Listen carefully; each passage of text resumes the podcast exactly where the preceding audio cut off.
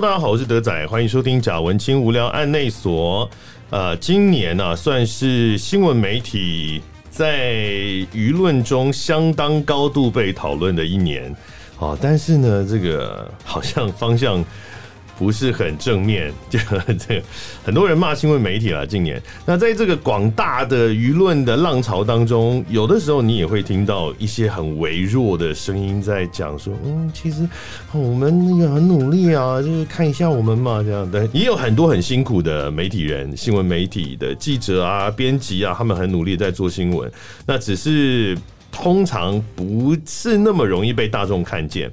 那我们今天节目里面邀请到的这个就是。声誉卓著的媒体报道者啊，他们的总编辑、撰稿记者以及摄影记者三位，分别是方德林、何伯君与林燕婷。你们好。呃，主持人你好，我是报道者总编辑方德林，我是报道者记者叫何伯君。哎、欸，主持人你好，各位观众朋友大家好，我是摄影记者林燕婷。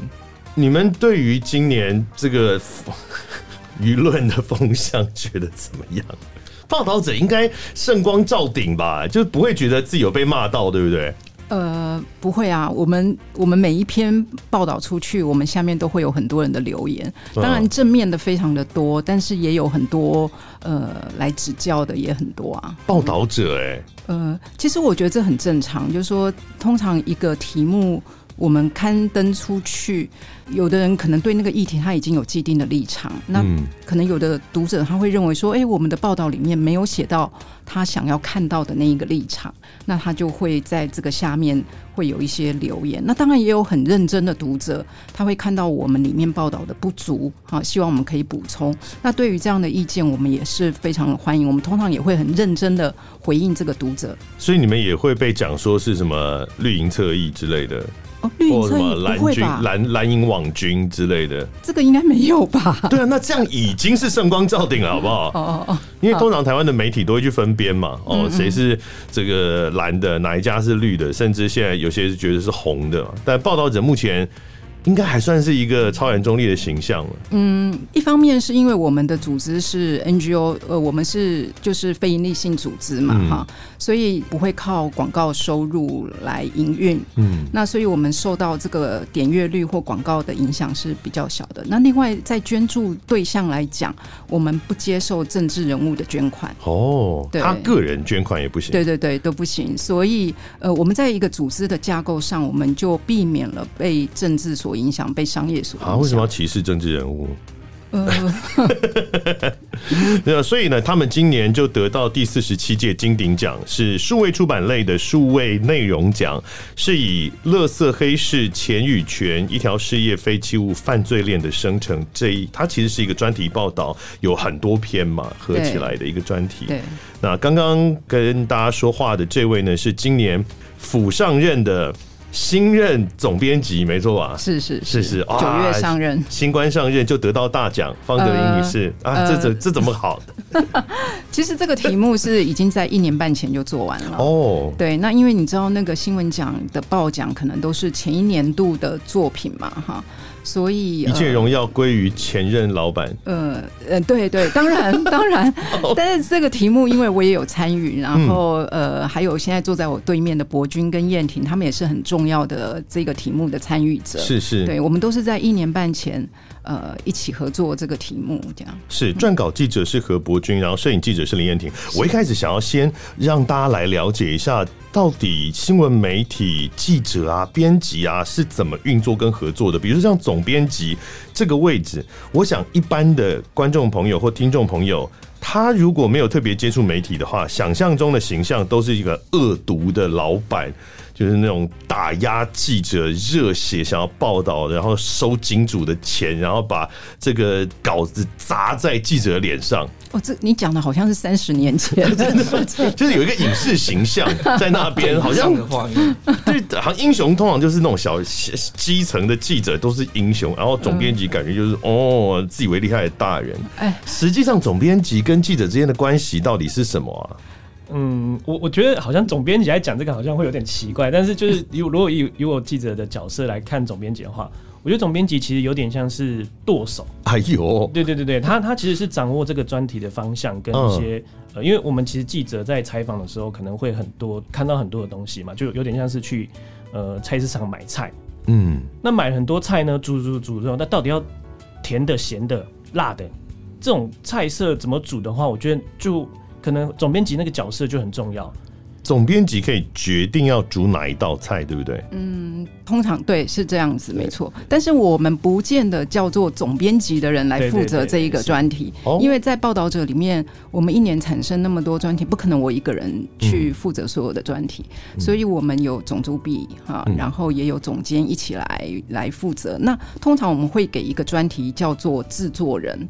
啊、嗯，就是说啊，哦，跟节目制作人一样吗？对对对对，专题制作人。对，那比如说我可能我就是这一个乐色黑市牵引权这一个专题的制作人。哦。那可能别的专题他又有别的制作人这样子，嗯，对，所以不是总编辑那个 hold 所有的专题，因为这个实在是太累了，这个任务太繁重。但比如说别的专题制作人，那个专题要不要开，是总编辑这边会有决定权的，对不对？是是是。哦，那可是如果他专题制作人在新闻的专题制作的过程当中，总编辑可以指手画脚吗？呃，我们通常因为呃，您刚才的那个印象都比较像二三十年，就是非常权威式的嘛，是蜘蛛人的老板啊，那真的是很久以前。那我觉得在电视媒体也比较容易发生这样的情况。我、哦、我想象是因为电视媒体，因为它是分秒必争，嗯，所以它很多时候它没有办法允许比较长时间的沟通，所以可能主管他要当下就要判断，就要下。很直接的指令哈，那可是对报道者来讲，我们比较不是这样的运作方式，因为我们是以追求呃深度的报道为主。那通常一个专题我们可以制作两个月左右，两甚至长一点，可能到半年。那这中间我觉得我们会依赖呃记者，然后高度的沟通，然后我们也会很尊重记者，因为毕竟跑在前线的是记者，那他看到的东西一定是最真实的。是对那。我们在编辑台离现场，老实说是真的比较远一点，所以由我们去指手画脚，我觉得是不太可能。但是就像刚才博君讲的，就说他们到前线，然后去采访一些东西回来，可能会有一些点的东西。嗯，那制作人的任务就是我要把这些采回来的点，我要把它串成一个面，哈，然后甚至可以。在题目的角度上，然后看能不能切出一个比较符合现在新闻的脉动。比较犀利的一个角度是，所以电视新闻比较紧绷一点，制作上，然后日报应该也是嘛，要每天要赶截稿。呃，我想应该是因为我个人是没待过报纸，但是我想应该是这样子。博君待过报纸，现在由博君来发言好了。是博君以前是苹果日报吗？对对对对，没错。嗯，那应该就是蛮紧绷的一间媒体啊。就是，daily 一定是 daily 当天打完这样子，然后。那个酱版就是那个版面，如果定版之后，那个我们就叫做酱版嘛。嗯，酱版完就是就是会有点那种如释重负，就是泡茶，嗯，就是内内瘫，就是对灵魂被剥了剥了一层皮那种感觉，这样子。每天每天就是每天日复一日这样子。那现在当报道者真的有养老的感觉吗？没有没有没有没有，报道者并不会有养老，报道者是用另外一种形式，就是说，因为我在报我在苹果日报也是做专题做专题调查这这一类型的。嗯那其实专报道者做专题的时间跟内容，它其实是会更呃专注于这整个的脉络。嗯，对，不会比较不会说，因为就就拿这个拿这个那个飞七五的议题来说好了，它其实呃是一个真的是一个很老很老的问题啊。那以前在各媒体啊，就一定只看到说哦哪里被又被倒垃圾了，哪里又被被倒乱倒东西了。那基本上像 daily 的 daily 的新闻，可能就是说哦哪里。就又又又又很，他可能切一个新闻事件而已。对，没错。那在报纸的话，他他就会去比较注意说，哎、欸，这个事件是怎么发生的？那这好像也真的是这个网络媒体的好处哎，因为你没有那个截稿的压力，你不管是也不是日报，也不是周刊，然后也没有每天的晚间新闻。但当然不是说大家就养老，但是这种在时间上面，它不见得一定要压的那么死。嗯，是比较自由，其实就跟 podcast 一样啊。嗯，我呃我昨天的上线的那个那一集，我自己节目也还在讲说，呃，因为以前我在广播电台，广播电台的节目是每个小时固定的，而且它是哪一分哪一秒要进广告，那个是已经绑死在系统里面的。嗯，所以比如说我在一个小时的节目，我前半会比较保守的拖时间，因为我会担心如果太早把素材用完，完我会生不出东西讲。可是如果多的话，我可以删嘛。所以养成这样的习惯，我那个习惯有带回到 Podcast，就有听众反映说，哎、欸，觉得好像语速太慢。我说对，其实有有一个这样的习惯，那传统媒体才会有的事情。可是在网络媒体，现在已经不大需要考量这件事。对。是，那刚刚我们提到有撰稿记者跟摄影记者哦，刚刚讲话的呢是撰稿记者博君，然后摄影记者是燕婷。对，呃，摄影记者跟撰稿记者是怎么合作？他们是平行的吗？嗯，因为我想一般的观众很有可能或听众很有可能会以为摄影记者是供另外那个讲话的那个以电视新闻来讲，讲话那个记记者指挥他，叫你拍什么你就拍什么这样。是到它到底是怎么样运作啊？对，刚才提到这个比较像是电视台这个导播跟现场架那个录影机的这个设计，四号机、六号机这样。对，那我这里主要处理的是平面的照片。嗯，那我觉得摄影记者在报道者的角色跟文字记者就是想办法合力把一个故事说好，把一个专题做完整这样子。所以一个用文字来架构故事，然后一个用影像来架构故事这样子。嗯，对，那。我在现场也会跟博君一起搭配这样子，那基本上因为读者没办法亲自到达现场，嗯，所以我就是代替那个眼睛，嗯，基本上就是第一步就是要做证据式的记录，然后接下来要想办法去建构那个情境，想象这一个场景会在这个专题的故事哪一个脉络中呈现，然后最后再可能加一点自己的巧思或者自己设计想要传达的元素进去，这样子有一个让读者沉浸式的体验。是，那摄影记者是会。自己一个人出勤的吗？还是一定要跟撰稿记者一起？还是嗯，是会自己一个人出去采访的？我觉得这跟一个理想的伴侣关系很接近，这样，就不要时时黏在一起，那也不要分开太久。那不就是一个不理想的伴侣关系？哎，真的吗？我觉得双方有共识是一个 最大的基础，这样子。对，所以有时候看那个现场，像有时候因为博君做这个题目比较久，所以我可能第一次会跟他一起到达一个现场。嗯，但如果理想状况的话，比如说因为。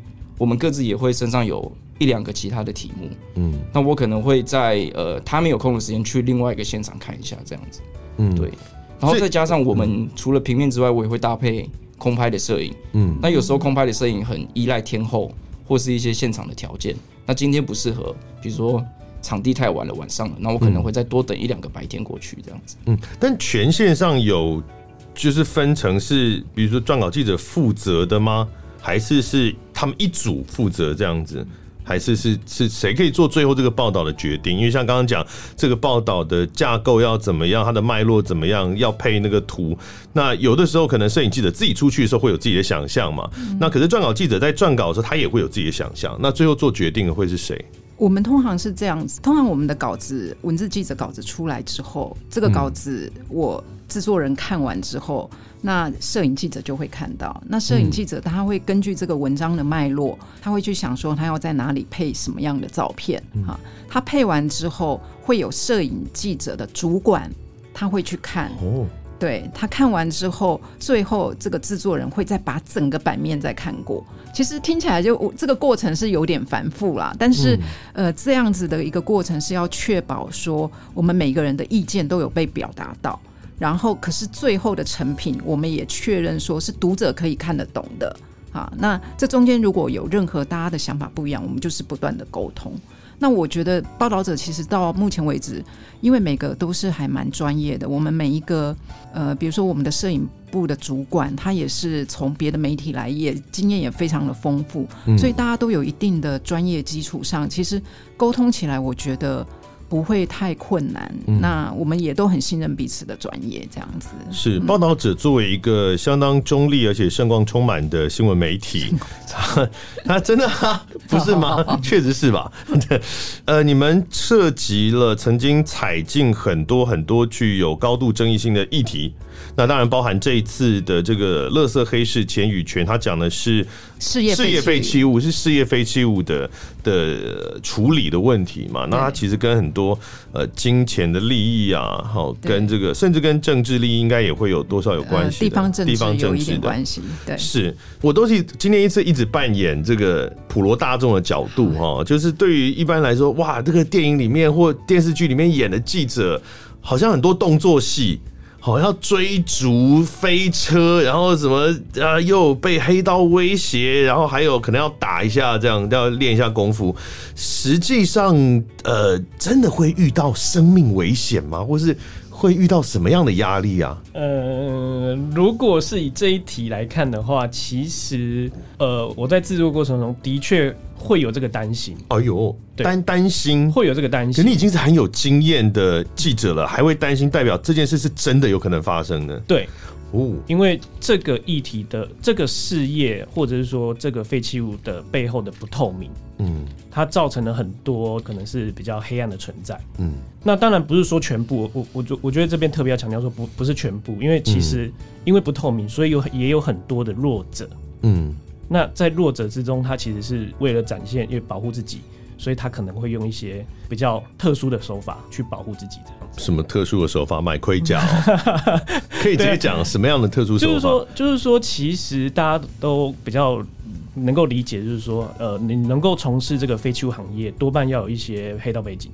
那哦，真的哦，对对对，我是看黑道家族啦，没错没错，黑道家族他们家就是这个有有一那个资源回收公司，对，那这也是为什么我们这个题目的标题，呃，我们的题目的名称是“垃圾的权与钱”，那因为里面有很多的钱利益的关系，很大批的利益的关系，所以导致的就是说，因有有有钱可以赚，就是一定有很多你想要。获得这这个这个这个利益的这些人嘛，是，但记者们到底会遇到什么程度的抵抗呢？嗯、好，那就拿那个我个人的经验来讲，就是说我们去我在接触这个采访的时候啊，我就是会去一些比较呃非法的呃收一些废弃物的地方，嗯，那因为其实我们做这个专题最想要了解的就是说这整个的流程到底是什么？为什么一个废弃物最后会被流到一个一个不知名的地方，这样非法的地方，所以我们就特别去拜访，呃，就是非法的废弃物事业回收处。嗯，那他们就是以为我们是要来稽查的啊，然后门口超多监视器，我们一到的时候就说：“哎、欸，不好意思，我就说我是记者，但是我们没有要怎么样，我就说先想是跟你来了解认识一下啊。”然后他立刻就叫里面的怪手停止。嗯，然后就说你不要进来了，你就是在门口。那他就问你要干嘛，这样子开始是有点凶，就是说你你你不许，你就不用不要来这里啊，我们不不接受你采访这样子。对，这样而已，这没什么，这这他只是不让你进去他家而已，这算什么？不不不，这那不是他家，那是就是一个公开的场场合。哦，对，那他也立刻叫，就是用无线电啊，然后监视器门口超多监视器的。嗯然后马上就叫里面的暂停，全部的动作都暂停，好像就是我要去踢馆还是什么的这样子。嗯、对，当然除了这个之外呢，还有就是说，一一进去里面，结果里面都全部都刺龙刺凤这样子。那、嗯、那在进去之前，我就还特别跟那时候我们跟燕婷一起，燕婷一起去通车，对对对，一某某一家的那个呃，在这个故事主角里面的一个非法的资源回收厂，嗯。进去之前，就是特别还把我们的位置跟、呃、大家通报，对对对，跟就像坐计程车一样，跟大家分享一下自己现在的位置。对对对，跟警察朋友通报。如果一个小时之内我没有回报的话，麻烦通知我的家人。对，没错，我就是这样子，我就是那个留言给他说，如果我都没有回讯息的话，麻烦来找我。对，可是业界这真的会发生吗？在台湾啦，在台湾，因为可能每个国家都不大一样。在台湾的新闻业界，记者的人身安全到底是不是一个有保障的事情？Okay, 好，刚好前一两个月我看了一个纪录片，就是前两年得到和那个诺贝尔和平奖一个菲律宾的记者、嗯、啊，他在菲律宾的状况确实，他每天都活在被威胁当中，尤其他的政府那时候杜特蒂。呃，软的硬的都来，用法律的哈去监控他，然后要逮捕他。他每天都活在这个威胁中。但我觉得台湾，我们身为记者，我觉得当然比他幸运很多，因为毕竟台湾还是一个比较民主的社会哈。但是你刚刚有提到，就说记者会不会遇到这个事？我只能说，我们不会像菲律宾的记者每天都遇到那样的事。对，菲律宾是一个银行门口要喝冲锋枪的地方。但是台湾也确实有发生过，只是说非常幸运，我们报道者到目前为止。呃，我们都还没有真的遇到这种直接有身体上或什么样的威胁，嗯、但确实在同业里面，呃，我知道就是说有人报道运动里面的赌博的问题，哦、然后记者就后来他的车子就被砸了。哦，那也还好啦，车子被砸，然后他被威胁要把他的头发剃掉，所以你能说，被威胁剃头发也还好啊。我我觉得应该是，所以德仔觉得哪哪没有？对对对，所以你到底要看？我跟你讲，你应该要 庆幸说台湾的社会还至少是还我我不是期待那个坏事发生，而是因为影视的影响真的很深刻。那影视里面的记者就是一天到晚要拼死拼活，就拿性命在拼的。我觉得也是说，我们现在都很保护记者，我们也不会让记者面临这样的事。比如说那时候的乌俄战争，其实我们要派记者去的时候，我们还是首先都要考虑他的安全。战地记者可能是真的躲不掉哎，战地记者不管你在哪里，因为你就是要去打仗的地方。但我觉得也辟谣一下吧，就是台湾的这个记者，不是说记者都轻松，不是这个意思，而是比如很多父母可能就受这个影视影响，就不让小孩读新闻相关的行业，他说那个很危险，你当记者万一给人家断手脚筋怎么办？或什么这个生命会有生命危险？然后这样听起来，在台湾的这个媒体环境的记者的人身安全没有到。没有到那个生死交关的地步啦。而且现在父母不让小孩念新闻是这个原因吗？我觉得比较多原因应该是说赚不到钱吧。真的吗？记者是记者是很穷的行业吗？呃，没有办法赚大钱，不会比剧场演员穷吧？因为我们节目比较常访剧场演员。呃，我们应该都是属于这个社会里面 比较彼此彼此的角色。对，而且到报道者就是不可能发大财的一个地方嘛，它就是 non-profit 的一个一个地方。好，那我们就可以比较轻松一点来看今天要为大家介绍的这个专题，就是他们毕竟在里面没有失去，因为大家现在看不到嘛，可能有有的记者是少一条腿来 来这个来受访，没有没有，他们都很完整，很完整。那这个乐色黑市钱与权，一条事业废弃物犯罪链的生成。讲的是事业废弃物在台湾的处理的困境。那我们可不可以先请哪一位先描述一下这个问题在台湾的现状到底是长成什么样子？其实事业废弃物在台湾真的是一个很大的问题，嗯，只是它不被重视，而且也没有被看到。那为什么呢？因为其实一般人民众接触的。都是自家垃圾，嗯，那个不是事业废弃物吗？那个不是事业废弃物，那个是一一般废弃物，对，一般一般废弃物，那个就是指一般废弃物。一般废弃物会由政府的体系，然后政府的清洁队去收取收取那些垃圾之后去处理。嗯，事业废弃物呢，就是有点类似，就是说我可能我制作一一台汽车所产生的所有的你不要的东西。那这个东西呢，其实可以回收的都已经被回收了，但是剩下那些没有办法回收、没有价值的东西，那这些东西呢，要丢去哪里？在台湾其实是一个很大的问题。嗯，那所以也会造就了它为什么很多都会被乱丢乱倒，然后最后就是影响整个环境，这个就是很大的问题。它在台湾的这个处理的量能上面是。非常不足的，嗯、就垃圾没地方丢嘛，是处理能量非常的不足。对，其实我们当时在做这个题目，一开始博君有提到，这是很多媒体都做过，嗯，但是他们做的大概都会有一个印象，就说，哎，这个事业废弃物又被乱扔在农田里面。那你如果每天看新闻，嗯、其实新闻也很常出现这样子的东西，哈、嗯，就说我们抓到了一个犯罪集团，他把这个垃圾丢在哪里，丢在哪里。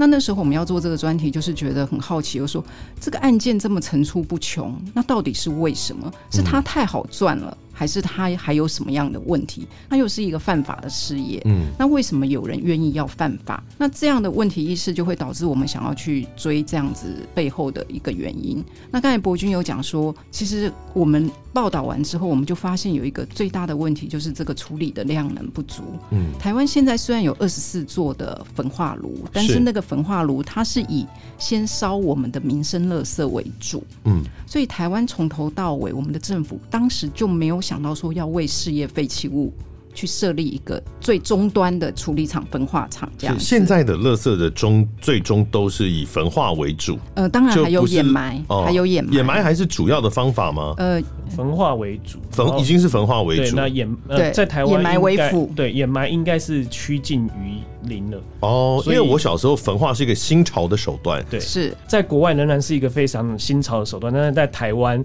我们已经算先进了，是不是在这方面？你刚刚有提到，就是说你小时候，呃，你觉得都是掩埋啊，小时候都是掩埋。开始有在盖焚化炉的时候，感觉哇，国家好先进哦。对对对，垃圾都不用埋在。所以我们那二十四座的焚化炉，其实基本上都是在大概二十几年前陆续盖出来的。是。那其实焚化炉也有它的年限啊，大大概就是二十年左右。嗯、那其实你想想看，你那时候小时候到现在，其实这些焚化炉也都要面临要改装或者是要废弃的程度了。所以台湾第一个就是说，这些焚化炉其实它的量能。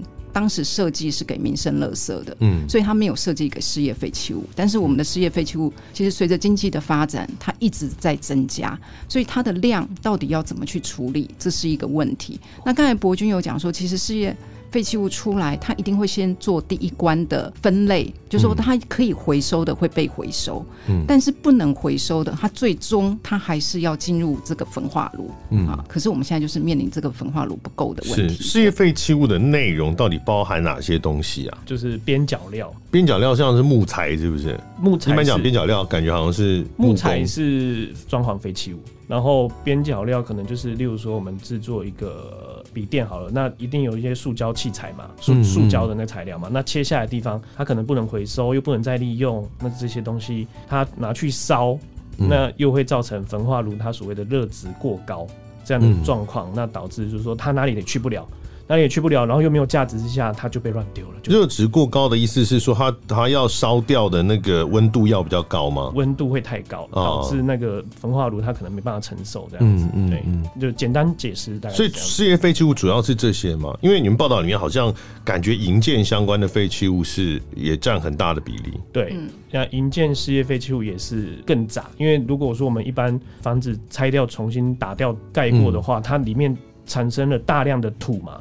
那我们那里面报道的时候有有去分析说，呃，土方大概是占了大概八成，嗯，然后木材、塑胶，然后一些废弃电线那些东西就是没有办法再回收的，所以它大量进了所谓的我们这个报，这是报道其中一篇的主要的主角就是干嘛丢？对，就是、嗯、对战灾场，战灾场。进去那边进行所谓的分类，嗯，那分类动作就是后来你能够拿去再回收的铁啊、金属类、金属类。都拿去回收了，但是剩下的塑胶，然后木材那个薄塑胶，就是那种，就是有点像垃圾袋那种薄塑胶，还有一些垃圾，这些东西都是没有地方去的。嗯，对，那导致了这些东西就是政府说可能有管制啦。你看到看到那个数量，它其实是必须要被登记的。现在的那个事业废弃物的办法里面，就是说，例如说我收了一百吨的垃圾，我进去这个 A 厂，我会登录一百吨，那我出去。十吨去了哪里，我都要登录。嗯，但是他们会有很多很多的手法，呃，例如说数据造假，或者是说用一些呃假联单，他们就说联单嘛，那假联单的方式去让这个数据最后看起来啊很很很 OK 啊，没有没有被乱盗啊，但是它其实还是出去了一个是很特别的地方。所以大家当兵的时候都会学过嘛，哦，提早训练，所以都很擅长这方面。但我们这个像这个流程，刚刚讲，如果以合法的角度来看，就是我今天是个 demo，demo 就比较像是一个垃圾的，尤其是事业废弃物的中介站了。你就想它是资源回收站的感觉，它就是收了一堆垃圾来，然后开始把能够回收的东西先筛出来，筛出来拿去卖，那个就是它的收入。那剩下不能回收的部分，他要再想办法把它处理掉。对，好，那合法的管道的处理掉是怎么处理？呃，合法管道的话，它就是其实要搞懂事业废弃物法、废清法这个这个部分呢，一定就是要懂三个东西：一个回收、清除跟处理。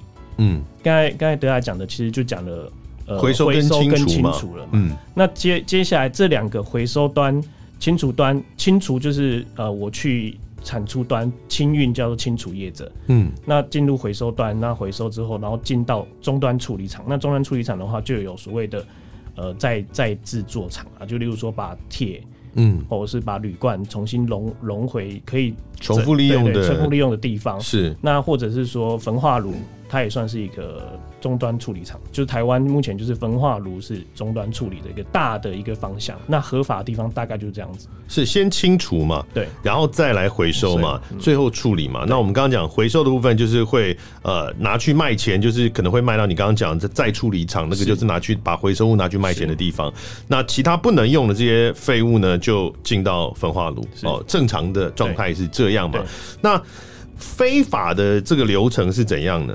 前面都一样，对不对？对，前面都一样。前面到这个，他把呃回收的东西挑出来，然后他也这个回收也会拿去卖钱，也会进到那些处理厂。嗯、OK，这个部分都一样。嗯，就是那个垃圾无法回收再利用的那些废弃物的部分，嗯、后来去了哪里？嗯，因为那些东西没办法再卖钱，这个就是回到我们题目的主轴，就是钱。回到这个问题，就是说，当你这个东西没办法再卖钱，没办法再利用的时候，他就必须要花钱去处理。嗯。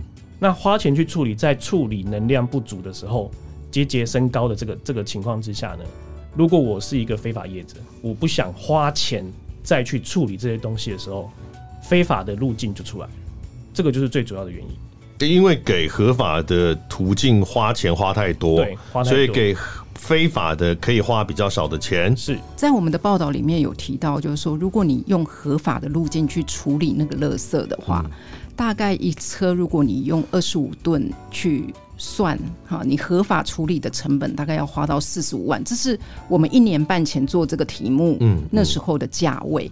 但是如果你用非法的话，你大概可以用五万块去处理完这个事情。所以这中间的对业者来讲，这中间就有四十万的差距，那只是一车，嗯，一车二十五吨的差别。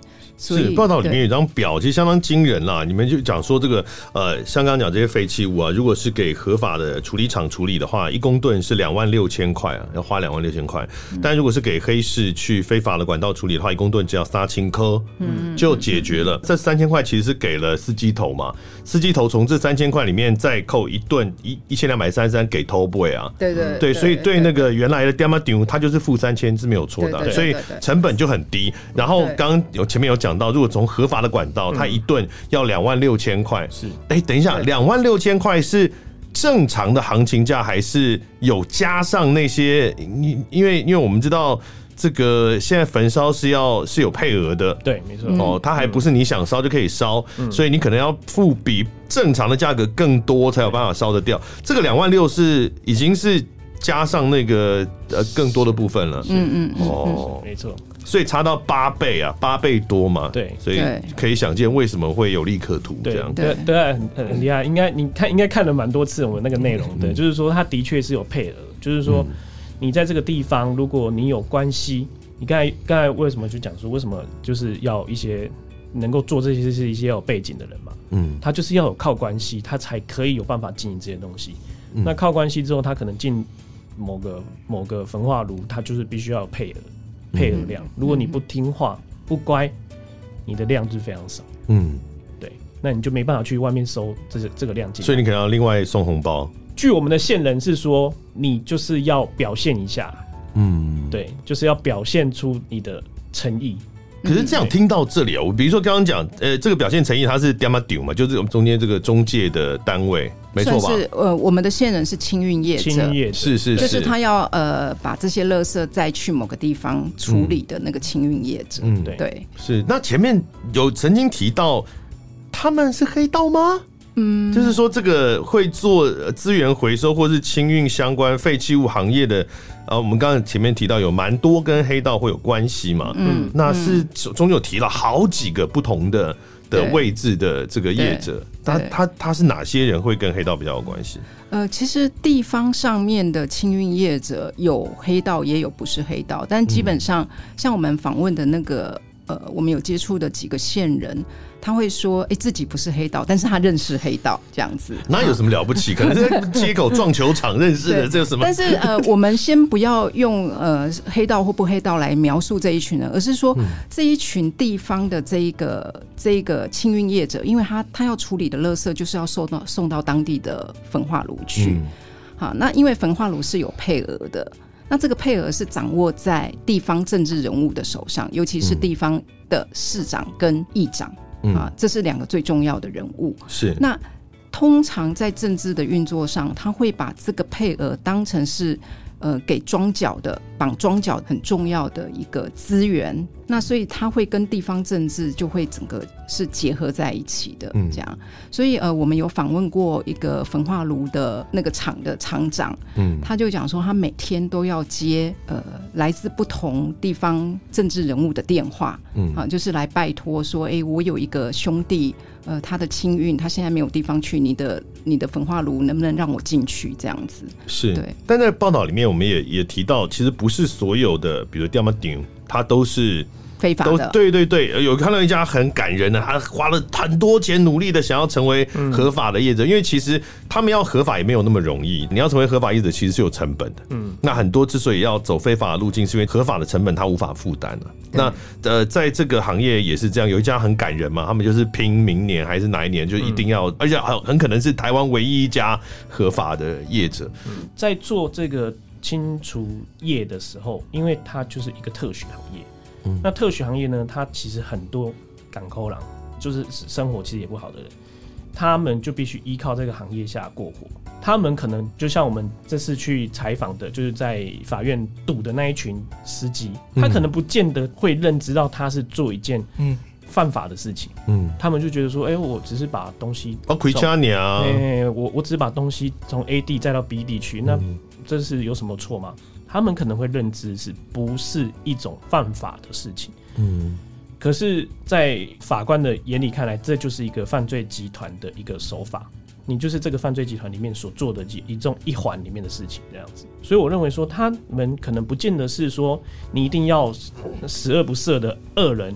他才会做这件事情，他就是一个平庸的邪恶。是对犯的这个法是《废弃物清理法》第四十六条嘛？是任意弃置有害事业废弃物，或者是未依这个法令的规定的方式储存、清除、处理或再利用废弃物，导致污染环境等等等，还有反正就是相关的哦。你用废弃物去造成对环境的负担的时候，那你依法呢是要处一年以上五年以下有期徒刑，得并科新台币一千五百万元以下罚金。解释一下法律的名词，得病科的意思就是它可以科，也可以不科，所以并不是呃这个有罪就一定要付一千五百万，而且他是还是以下，哈，他有可能是在刑度上一定是要做一到五年的牢啦，而且因为超过六个月，他不能够那个一颗罚金嘛，好，所以他一定是要去坐牢的，只是说这个长度大概是这样哦，然后可能被罚一定程度的钱，嗯，好。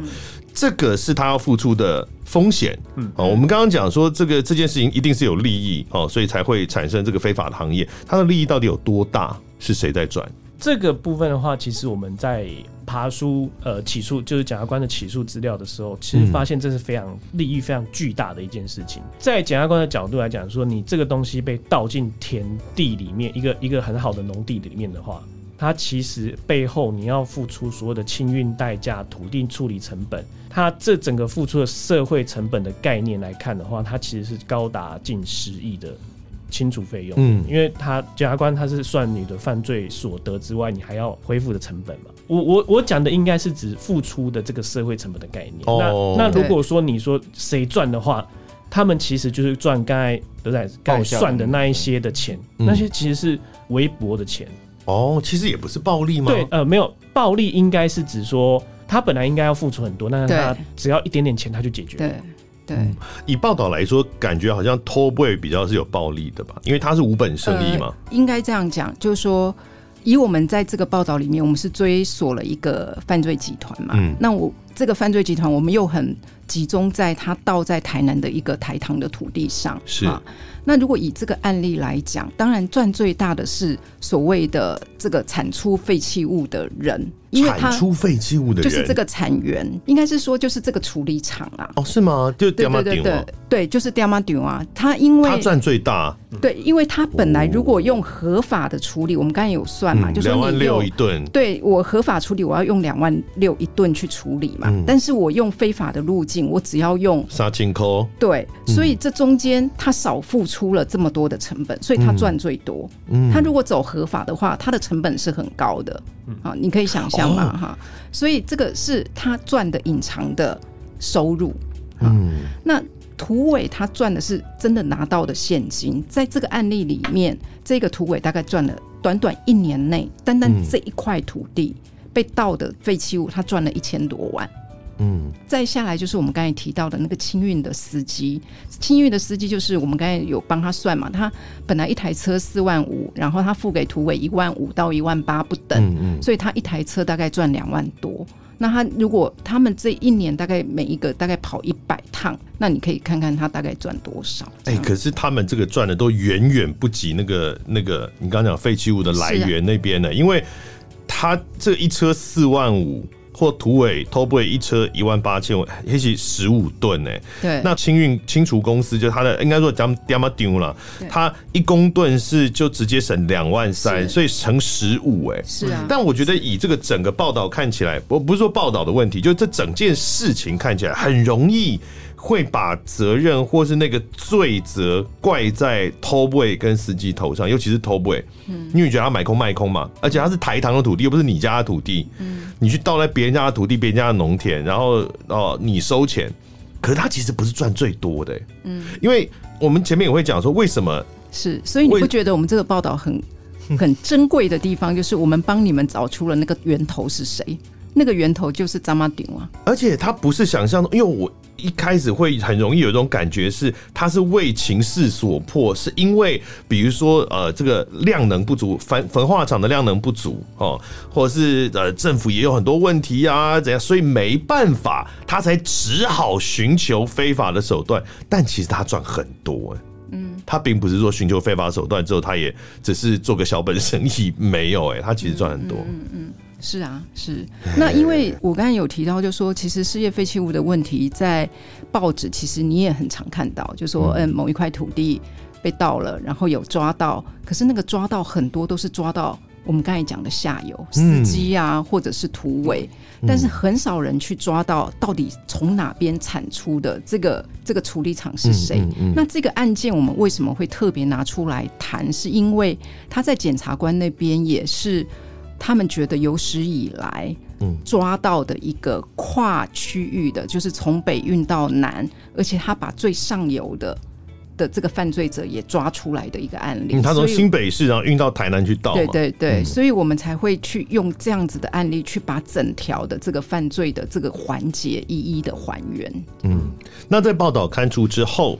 有什么改变吗？你们觉得有有造成一些影响吗？嗯，而且现在还得了金鼎奖，哎，应该政府会有点反应吧？嗯，吗？其实政府 疑问句，对啊，呃、我不确定嘛，问一下。呃，政府其实在这篇报道之后，他们有，他们本来就预计要修法，因为这个量能真的是已经偏差太严重，嗯、就是失衡太严重了。那他们在这个这个报道出来之后，是呃有加速这个修法的过程，有未来要把那个事业废弃物处理办法，嗯，他们可能要稍微调整。呃，其实因为这个报道今年得了一些奖嘛，嗯，啊，那每一次我致辞的时候，我其实都会讲到这件事，就是说，嗯，其实因为这个问题真的有一点点复杂哈，包含就是说焚化炉的量能虽然虽然它是不够的，可是我觉得我们现在。呃，大家没有准备好要接受这个事实，因为你到每个地方要去盖焚化炉，大家都反对。它是灵璧设施啊，对，它是灵璧设施。对，那环保团体也不同意嘛，哈、嗯。那地方政府他觉得要处理这个事情真的非常的困难啊，他要面对那么多反对的人，那他也不想花这么多的时间去跟地方沟通，所以其实大家不愿意去处理这个事情。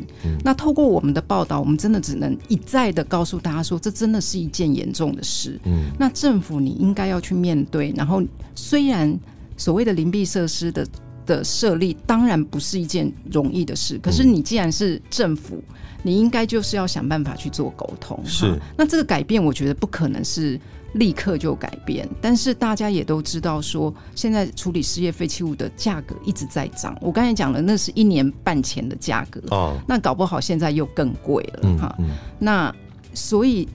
我希望我们的这一篇报道虽然没有办法立即看到，就是说哇，这个我们就立刻涨了两个两座焚化炉或者什么，没有办法这么的戏剧性。嗯，但是我想透过这样的一个报道出来，也可以让大家知道说，其实为什么我们的非法事业废弃物的这个问题这么的严重。嗯，我觉得看完报道，在这件事上面，政府做的真的不够多了。比如说，有些非常荒谬的那个，像科学园区，呃，里面应该要有自自由的垃圾处理的系统嘛的这个建制，这个是依法它应该要设立的。好，结果国家做的，我们的科学园区里面。都没有设立，对，都没有设立之后，他的那个文件上面写为会，他会解释为什么没有设立，他会说哦，因为这个附近呃在园区外已经有足够的量能可以处理这些废弃物了，所以我们在园区内就不处理它，把它运出去给别人处理好了。对，哎，这就好像你今天要缴税，你依法算了一笔税是你要缴，然后你说啊没有啦，我们国家还蛮有钱，那其他人缴就好了，这是什么意思？依法你就是要盖啊，你哪有说哦还过？我超级超级不能理解。然后呢，呃，现在是说好像后来有一点改变是啊，未来会这个严格要求哦。那过去的好像也就算了，他也没有要以前没没盖的也没有要补盖，嗯，他只是未来的设这个设置会更更严格，要依法落实。是，对啊，那你说那？这怎么可能？你外面的焚化炉量能会够？你本来有规划，我就别就别说没规划。我们一开始有讲到嘛，就是一般废弃物其实是大家比较政府比较有规划嘛，事业废弃物没规划，就不要说没规划部分，有规划你也没做啊。嗯，所以这个我们也也有讲说刑责不足的问题。你看，我们刚刚有念到法条嘛，五年是是，他这个是上亿以上的这个暴利嘛，那他是一到五年，然后新台币一千五百万以下罚，一千五百五百万可能一两年就赚回来了。对。好，所以我们后来呢，本来它是废弃物清理法要修法嘛，啊，现在又跟这个另外一个好像跟回收相关的法律并在一起。明年要二月的时候，资源循环促进法草案要公告，这还没修啊，还不知道什么时候会送经理法院。然后呢，政府现在也是有大肆在说，哦，我们这个大幅的调高这个刑度来吓阻犯罪的发生，是多大幅？刑责提高为七年呢？嗯，目前草案是宣告说一年变成七年，然后呢，罚金加。重至两千万元，对，阿四有多高？阿四有差多少？就不过话说回来，就是是重罪了，一至一至七年呢，他也不是七年以上有期徒刑，这是。但我觉得也昭示出刚刚这个总编辑讲的，就是为什么我们不要也不要觉得说政府就是烂，或者政府就是呃恐龙？为什么政府动得这么慢？嗯，就是选票跟利益嘛。对，其实是他也有他的。难以施展手脚的原因呢？对，是。其实我一直觉得这件事就是要看地方政府他有没有决心去做啊。其实最近也有这一两年也有成功的案例啊。你说花莲台泥的那一个焚化厂，它当然也被地方抗议非常的久，嗯，但是后来。他们很努力的跟地方沟通，现在是可以做了，所以这件事不是不可能。哇，你这个如果报道出来，一定会有人留言说你帮台泥洗白，是不是拿人家的钱当打手？一定会有人这样留言。但是呃，所以我就说，我们每次一篇报道下面都是有正的有反的这样子。那确实就是说，我们自己从这篇报道里面看到这个现象，就是真的焚化炉就是不够。那我们要想看看。政府可以怎么来解决这个问题？他一定要有决心啊！他如果没有决心，这件事是永远不可能解决解决的。是，是，所以这就是呃有为有守的记者们所做出的很有深度，然后很有价值的报道，然后你们都不看哦。是，希望大家可以赶快去看，你们都去看东森新闻云，什么意思？都看三立新闻，什么意思？哎，得罪了，对，没什么好得罪，这样子是的。东升下标超靠背。我以前呃曾经哦，我出过一本书了，就讲我自己的故事的。然后里面有提到我出柜的事情，很久很久以前出柜，然后就提到我出柜的时候，我爸爸那个时候的的反应。哦，那个是两千对两千零五年之前的事情了，已经很久以前。然后呢，东森就下就把它报成新闻，然后下了一个标，说什么呃什么三金四亿怎样怎样怎样，什么八十几岁老妇说话了，我爸已经过世十几年了，说哇说话了，哇靠！我去上个坟看一下他说什么，他就乱瞎标啊，根本没有在，他根本没有认真看那个书的内容，他也没管说这多久以前的事情，对啊。所以说，呃，要更要支持认真做媒体的媒体报道者，哇，支持报道者，感觉很像在呃，这个拉票，就快要选举了。那最后啊，当然就是关心一下报道者了，因为报道者呢是赞助制的，你们不是订阅制，就是你不是说我要花钱订阅才能看到你们的文章，没有，然后你们又没有广告，是啊，哦，那当然有赞助，赞助会给一点回馈啦，可是毕竟不是最核心，这个文章是开放给大家，所有人都可以看得到，是是。是，对，还好吗？关心一下，你们还好吗？呃，当然希望大家共襄盛举会更好哈。我们其实到今年已经是八年了，嗯，那这条路呃。其实老实说，我们之前也没有想到可以走到第八年，因为一开始是因为有一位童子贤先生，和硕儿的董事长，哦、他的圣光充满呢，什么地方好事都看得到他，是怎么回事？所以他那时候允诺就是每年大概捐个三千万。我们本来想说，哎、欸，这个三千万呃用完，因为他那时候是第一次是承诺捐三年嘛，嗯，所以我们本来想说用三年的时间来实验一个台湾没有人做过的一种媒体的形式、嗯、啊，就是不靠广告，不靠。订阅，然后这样来走，但就是很幸运的，就是说大家还蛮支持我们的。就是呃，童先他后来当然这三这每年三千万，他也是继续捐。那现在我们也得到很多人定时定额的捐助我们哈、嗯嗯，所以我们现在走到了第八年这样子。嗯嗯、那我们的记者现在总共有大概十一十二位哈。嗯当然，如果呃愿意支持我们的人更多，那我想说，我们的记者的量可以再更更多一点，我们可以再 recruit 更好的人才进来，那可以再做更优质的报道这样子。所以当然还是希望大家继续支持我们喽。哎，大家听到记者十一十二位，不要觉得说啊，只要养这十一十二位，没有没有，他们还有很多其他的部门啊。是是是，我们现在的人大概快四十个，是啊，那那记者的的部分大概十一十二个。那我我这个十一十二个是指文字记者，嗯，那还，还不包括摄影组，摄影。另外一个部门嘛，对，对不对？摄影现在有四位嘛，嗯，那我们现在也有做自己的 podcast 节目，是啊，然后我们有工程，我们有行销，嗯，所以我们大概 total 来讲，大概四十位呃同事这样子。真的啦，报道者真是台湾这个新闻媒体的良心指标啦，真的，大家可以上网看一下，他们有这个赞助的方案，是哦，有几个方案，那。对，佛心的文章是全部开放给大家看的，对对对，但是有一些特别的有没有活动啊，或者是甚至你可以好像有一个两厅院的的会员也可以有合作嘛，就是如果你有每个月定时定额啊，比如说五百块，那我们会有一些算是给的一点这种优惠吧，哈，就是说你可以来参加我们的活动这样子，是，嗯，是。好的，这个在骂这个烂记者的同时，也要回头，呃，这个给好记者不吝给他一些掌声以外，掏点钱啦，不止掌声，这这对，给这个奖励一下，鼓励一下嘛，哦。好，今天非常感谢我们报道者的三位得奖的新闻从业人员方德林、何伯俊以及林彦廷，谢谢你们来，也谢谢你们的付出跟努力，谢谢谢谢，拜拜拜拜拜拜，感谢收听贾文清无料案内所。欢迎到脸书粉丝专业贾文清德仔留下你对节目的感想哦，下次见。